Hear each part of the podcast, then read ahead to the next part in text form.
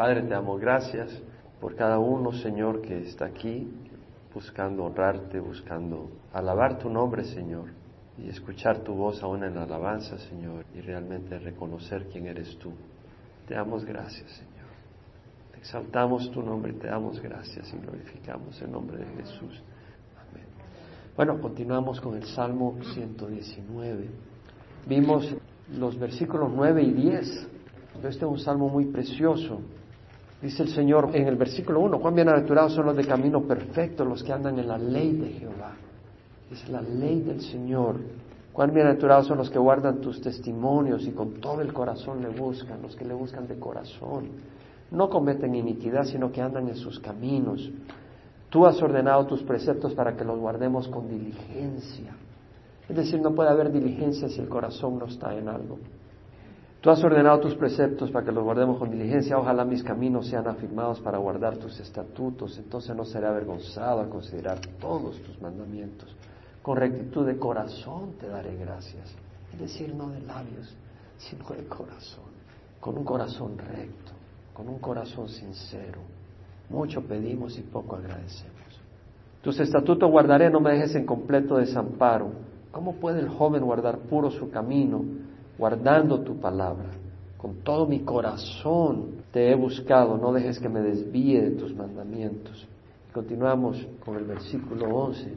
En mi corazón he atesorado tu palabra para no pecar contra ti, una vez más en mi corazón. Y se trata de llegar a valorar, a apreciar de corazón la palabra de Dios. Tiene que ver con la palabra de Dios todo eso, tus testimonios, tus preceptos, tus juicios, tu palabra, tu ley, tus ordenanzas, tus estatutos, de distinta manera se refiere a lo mismo, haciéndonos entender la importancia. Dice, en mi corazón he atesorado tu palabra. Es como alguien que valora un tesoro valiosísimo, irreemplazable, lo cuida, no lo pierdes, lo guardas, lo aprecias. Una de las cosas que me duele mucho a mí a veces es cuando a veces noto en algunas ocasiones la falta de amor por la palabra de Dios la falta de aprecio por la palabra de Dios. Digo, Padre, es tu palabra, tú hablándonos a nosotros. A veces no valoramos los tesoros que tenemos y algunos no nos despegamos de la palabra de Dios, pero hay otros que se despegan de la palabra de Dios. Y es un tesoro increíble. ¿Cómo valorarías una cantina de agua en el desierto? ¿No? no te le despegarías la saborearías cada gota. Y pienso yo de que la palabra de Dios es un agua que refresca el corazón. En un desierto de malas noticias, en un desierto difícil, realmente yo no entiendo cómo te puede refrescar aparte de la palabra de Dios, realmente. Cuando miramos alrededor, la hipocresía, la política sucia. Esta semana ha habido un gran caos porque alguien hizo comentarios fuera de lugar, racistas y al hombre lo han penalizado con ganas, dando un ejemplo que no puede ser así. Y le han puesto una multa de 2.5 millones de dólares por su comentario, por ofender a la raza negra. Pero por otro lado, matamos millones de bebés y nadie se asusta. O sea, es una sociedad llena de engaño, de hipocresía, de falsedad, de maldad. La palabra de Dios te refresca, te da esperanza, la palabra de Dios es un alimento, es un alimento para tu espíritu, es decir, si tu cuerpo necesita alimento, tu espíritu necesita alimento. Si tu cuerpo necesita agua, tu espíritu necesita agua. Y esa agua es la palabra de Dios. ¿Cómo valorarías tú una brújula en el desierto? ¿Cómo sabrías en qué dirección ir y escapar y, llegar a tu destino? Miras por todo lado y todo es igual. Necesitas una brújula. Yo te aseguro que sin la dirección de la palabra de Dios tú fracasas. ¿Valoramos realmente la palabra de Dios como una brújula en el desierto? Es decir, en un desierto sin una brújula estás perdido, hermano. No puedes ver de dónde sale el sol y dónde se pone, pero con eso no basta. Necesitas una brújula para la dirección.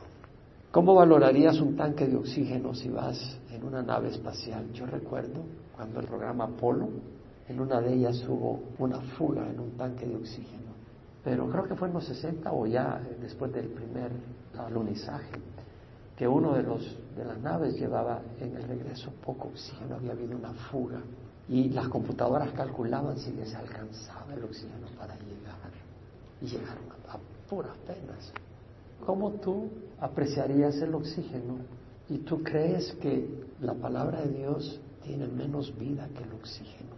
Jesús dijo en las palabras que yo he hablado son espíritu y son vida. Sin la palabra de Dios no podemos ver en qué dirección vamos. Realmente no entiendes en qué dirección vas. ¿Y cómo cuidas tu pasaporte cuando estás en otro país?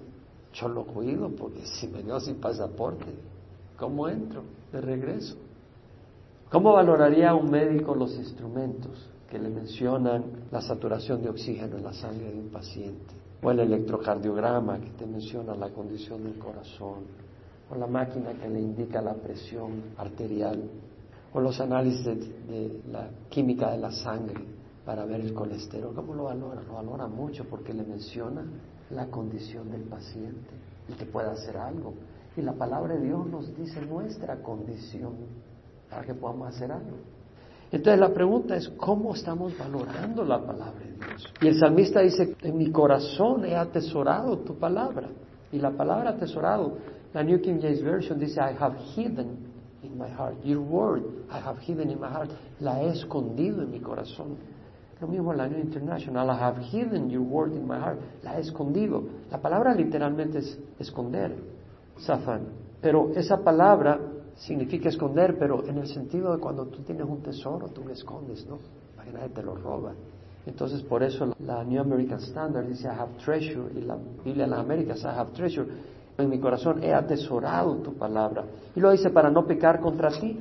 La palabra pecar acá quiere decir para no fallar al blanco como cuando estás disparando o cuando estás tirando con flechas para poder llegar a la meta. También significa para no tropezar, para no dar un pie en falso. También significa para no fallar, para no pecar. Es lo que quiere decir, pero en ese sentido. O sea, necesitamos la palabra de Dios para llegar a la meta, realmente. Es la que nos enseña cómo. Para saber agradar a Dios, para comportarnos como Él desea, para poder juzgar las cosas debidamente. La palabra de Dios nos muestra el camino de Dios y, hermanos, muchos dentro de la misma iglesia descansan en su conciencia. Mientras mi conciencia no me acuse, yo me siento bien. el domingo oigo la palabra de Dios, el resto de la semana mi conciencia me guía. ¿Sabes qué pasa? Cuando estás en tu trabajo y te llevas unos 10 lapiceros, porque ahí tienen lapiceros para los empleados, y te dices, bueno, me llevo unos 10 para mi casa, de un solo. Tienen un montón acá. Ya tu conciencia se ha endurecido. Necesitas oír la palabra de Dios que te reprenda. A veces nuestra conciencia se endurece y hacemos cosas que no están bien hechas. Nos acostumbramos a mentir.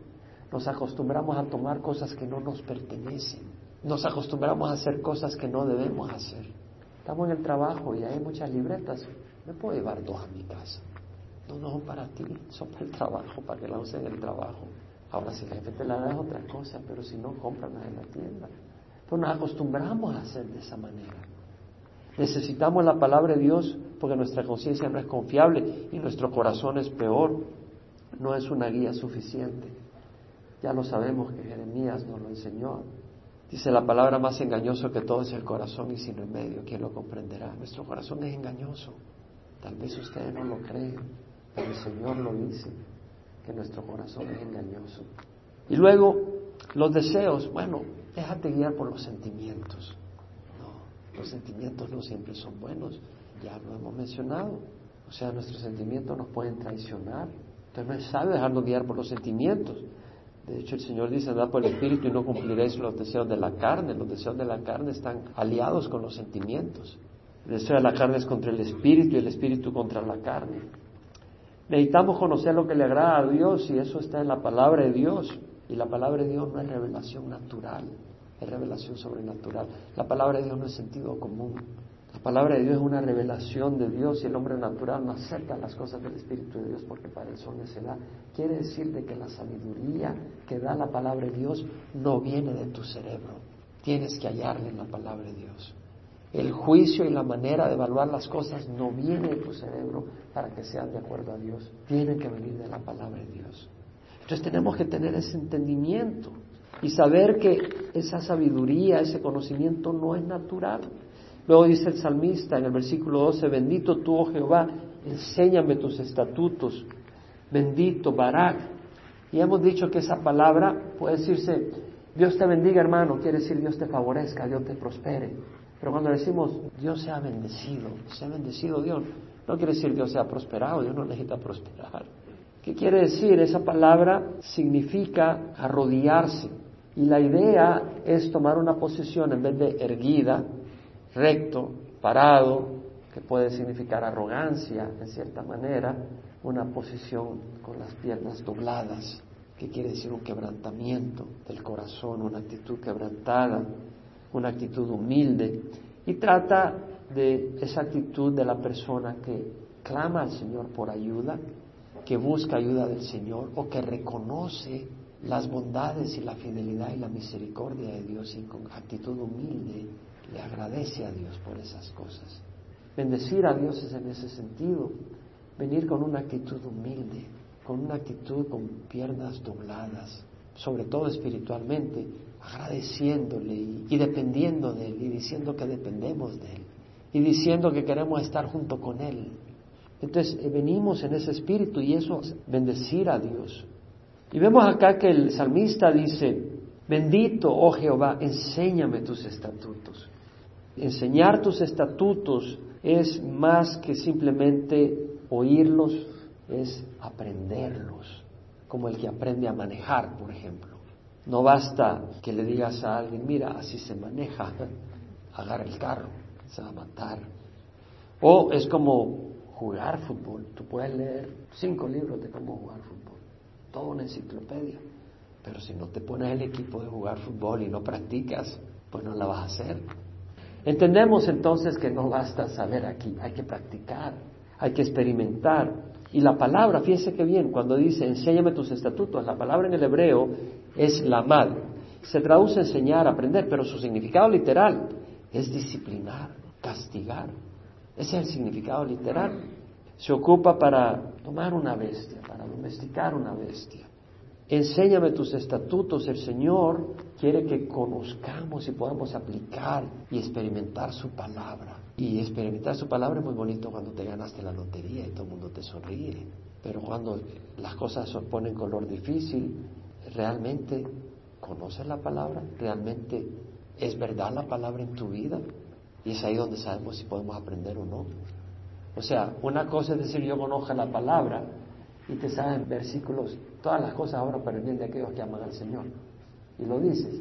Y luego te metiste una espina en el pie y empiezas a quejarte con Dios. Señor, ¿por qué pasó? Mira, me metí una espina. No te has aprendido el versículo, te lo sabes de memoria, pero no lo has aprendido. ¿Lo explico? Entonces, aprender, tienes que pasar por el fuego para aprender, por la disciplina del Señor. Y es lo que dice, enséñame tus estatutos, enséñame a entender que es verdad. Enséñame a entender en la crisis que es cierto, enséñame a esperar en ti. Enséñame que este versículo, como el que dice, estoy convencido que aquel que empezó en vosotros la buena obra es fiel para terminarla hasta el día de nuestro Señor Jesucristo. Enséñame a creer eso en la crisis. Enséñame a ver que realmente estás produciendo eso en mí. Enséñame a ver que no te has dado por vencido, que tú has empezado una obra y la vas a continuar haciendo en mí. Muéstrame eso, Señor, para que yo entienda que esto es así. Entender la palabra. Y los estatutos, el Señor nos enseña y nos ordena. He contado con mis labios de todas las ordenanzas de tu boca. With my lips I have declared the judgments of your mouth. Es decir, no solo aprendemos las ordenanzas, los juicios, las reglas de Dios, sino que se las contamos a otros porque estamos convencidos de su valor, de que son hermosas la palabra de Dios y las compartimos con otro. Y lo que el Señor nos dice que no hagamos y que hagamos, lo compartimos con otro. Señor, hay que hacer, no hay que hacer, porque el Señor lo dice y, mira, a mí me... Y luego dice, de todas las ordenanzas, y la palabra ordenanza ahí es mishpat, una vez más, que quiere decir juicio. ¿Por qué? Porque los mandamientos del Señor tienen que ver con el juicio de Él, lo que Él juzga que está bien y que está mal, lo que Él evalúa y considera bueno y malo, son sus juicios. Son mandamientos, pero son juicios, son la declaración de su carácter, las leyes, las ordenanzas, Me he gozado, dice, en el camino de tus testimonios más que en todas las riquezas. I have rejoiced in the way of your testimonies as over all riches, la New American Standard. O sea, me he gozado más que en las riquezas. Los testimonios del Señor son riquezas, la palabra de Dios es riqueza.